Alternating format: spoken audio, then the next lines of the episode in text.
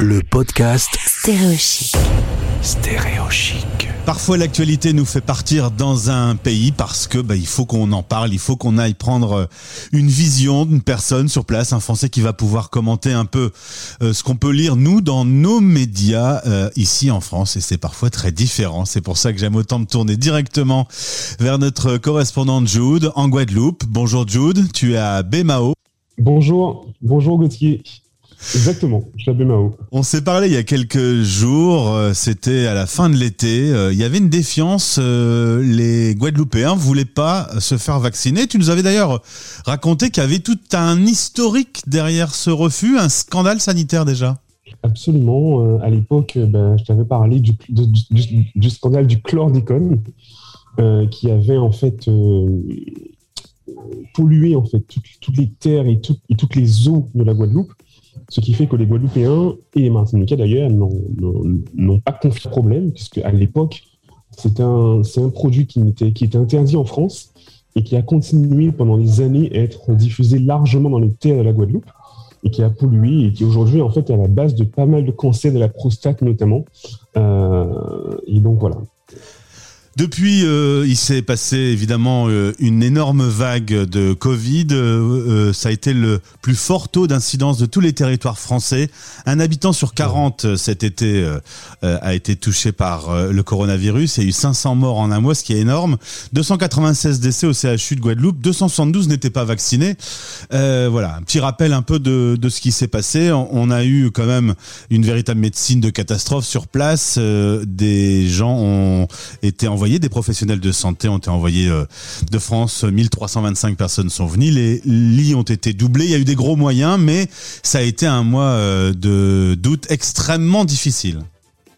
Effectivement, il y a beaucoup de tensions, euh, beaucoup de décès et, du coup le- le- l'île était fermée en fait. L'île était bloquée.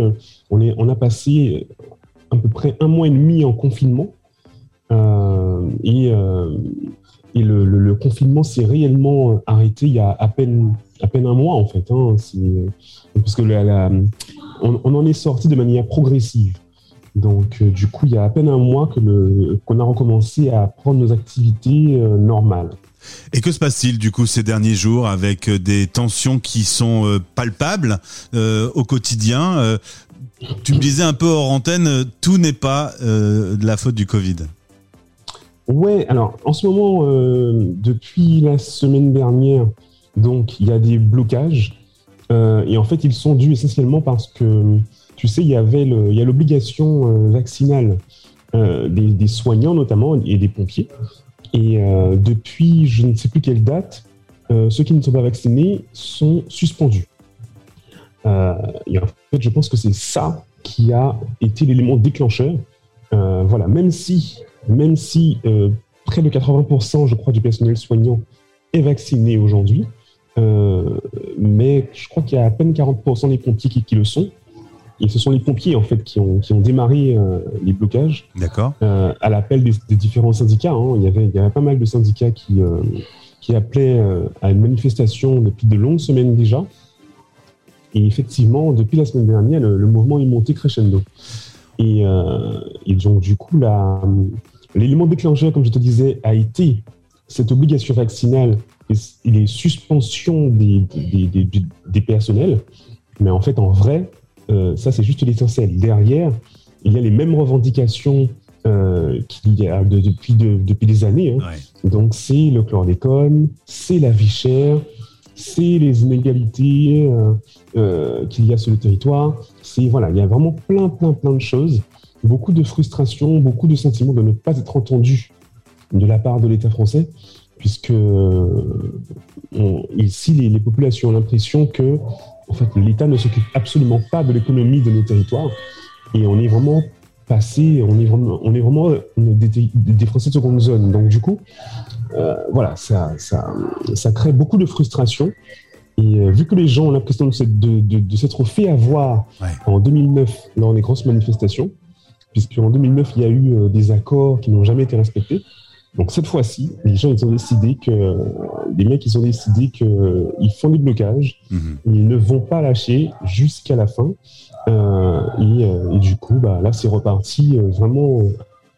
c'est assez chaud quoi. Et l'ambiance dans les rues, justement, euh, toi, tu télétravailles plutôt ou est-ce qu'on Ouais. sent, là, si tu sors maintenant dans la rue, tu vas voir que, que c'est pas comme d'habitude? Oui, alors oui, c'est pas comme d'habitude parce que là, par exemple, je suis dans un café et euh, je suis euh, dans la zone économique de, la Guadeloupe, qui en général, euh, en pleine journée comme ça, euh, hyper dur d'accès, il y, a des- bouchons de partout. Là, j'y suis rentré euh, hyper facilement, il y a personne, il a personne sur la route. Euh, et effectivement, il n'y a pas besoin de rouler beaucoup pour voir euh, des barrages, euh, des voitures euh, qui ont été, enfin des, des- des épaves de voitures brûlées. Il y a eu, enfin il y a beaucoup, beaucoup, beaucoup de barrages partout et c'est très dur de, se- de- de se déplacer. Il va y avoir ensuite des problèmes d'approvisionnement, des magasins qui vont se vider. Enfin, c'est le début d'une galère, quoi. C'est ça. Et alors là, ça commence déjà par l'essence. Euh, Il y a déjà des restrictions en termes de, de- pour l'essence. Donc, euh, je crois que depuis, depuis ce matin, il, euh, il régule à 20 litres par véhicule.